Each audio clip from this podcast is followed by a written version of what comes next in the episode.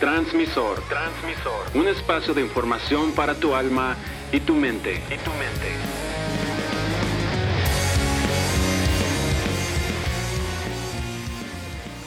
¿Estoy enamorado o estoy necesitado? ¿Lo que siento es amor o simplemente estoy tratando de llenar una necesidad emocional? Nuestra cultura, especialmente la música, está llena de frases como querida, por lo que quieras tú más ven, más compasión de mí tú ten, mira mi soledad, que no me sienta nada bien. Vuelve, que sin ti la vida se me va. Aquí me tienes bien clavado, soltando las penas en un bar, brindando por tu amor. Que te necesito, que nada es posible en mi vida sin ti. Regresa, te pido, mis lágrimas faltan si lloro por ti. Estas canciones, aunque disfrazadas de amor, lo que realmente expresa eh, el autor, lo que realmente está expresando es una necesidad de llenar un vacío emocional y que espera que la otra persona lo llene por él y que lo haga sentir bien. Hemos crecido en una cultura que nos ha inculcado que nuestra felicidad depende de que otra persona nos ame, nos haga felices y que no nos deje. Entonces, cuando la persona en la cual pusimos todas estas expectativas se va, nos deja destrozados y sintiendo que el mundo se acabó.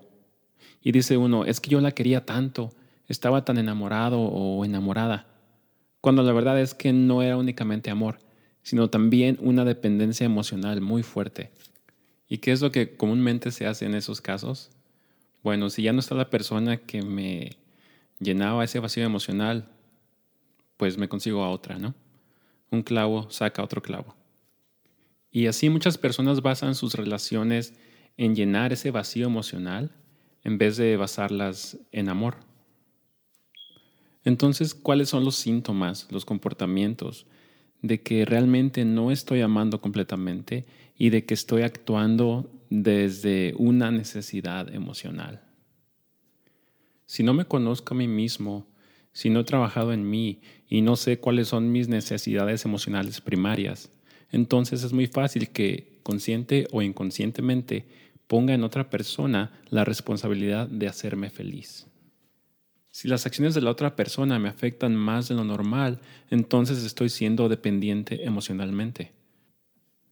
Si necesito que esa persona esté conmigo todo el tiempo, si no sé estar solo, si no sé disfrutar momentos de soledad conmigo mismo, eso también es señal de que estoy actuando desde una necesidad emocional.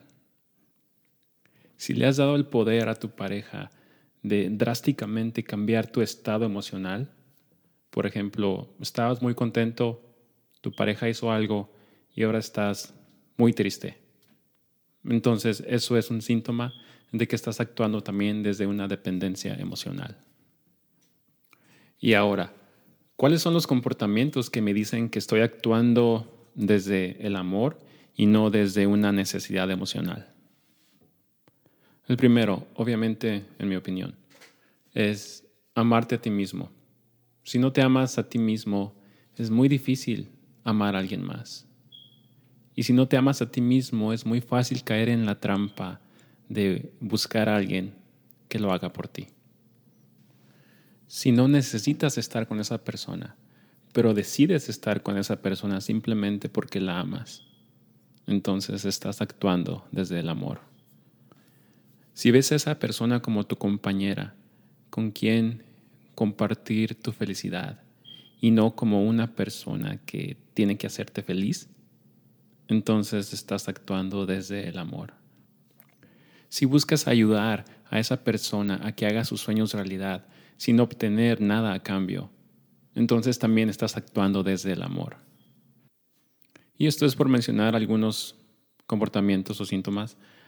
Obviamente hay más que nos indican si estamos actuando desde una dependencia emocional o desde el amor.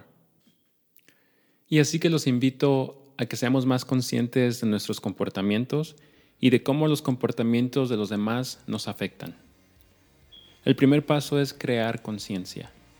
Una vez que hayamos hecho esto, es mucho más fácil tomar pasos para llegar a tener una vida emocionalmente más saludable y así basar nuestras relaciones en el amor y no en una necesidad emocional.